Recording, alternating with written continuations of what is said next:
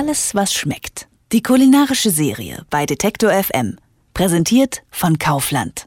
Mit Jenny Mönchmeier vom Foodblog Monsieur Muffin.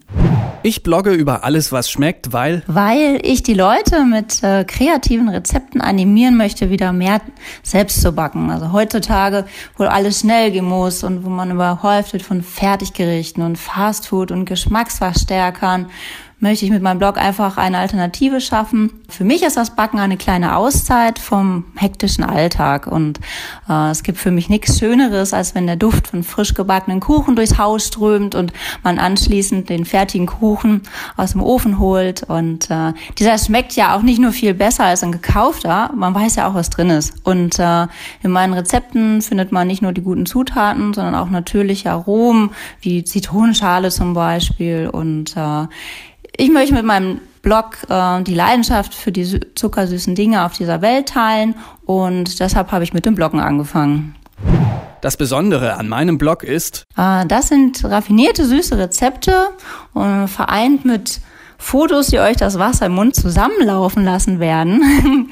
Und ich backe saisonal. Das heißt, einen Erdbeerkuchen wird man bei mir im Dezember nicht finden.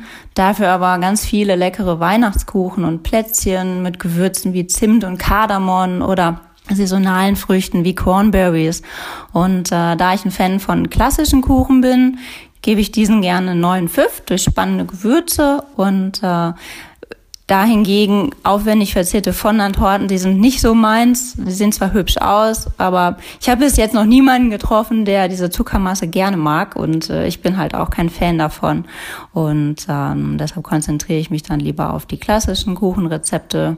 Ich verwende zum Beispiel in meinen Rezepten gerne wenig Zucker und wenn ich mal einen Kuchen nachbacke, meistens ist das mit amerikanischen Kuchen so, dann liest man ja ganz schnell, dass auf einen Kuchen 350 Gramm Zucker kommen soll. Und da dreht sich bei mir der Magen um, weil das ist dann doch schon arg viel. Und äh, ich reduziere dann meistens die Menge auf mindestens die Hälfte und der Kuchen ist immer noch süß genug.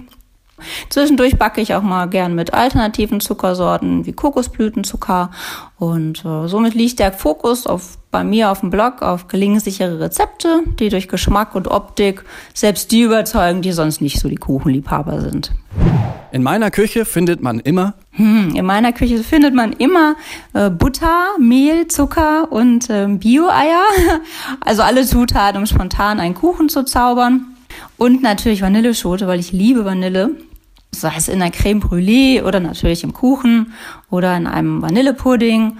Habt ihr schon mal selbstgemachten Vanillepudding gegessen? Der ist so viel leckerer als gekaufter und äh, da es für mich viel zu schade ist, die ganzen ausgekratzten Vanilleschoten wegzuschmeißen, mache ich daraus meinen eigenen Vanillezucker. Und dazu streue ich Zucker über die Vanilleschoten und bewahre diese Mischung in einer luftdichten Dose auf. Was ich niemals essen würde. Was ich niemals essen würde, äh, ist ein Stück Fleisch.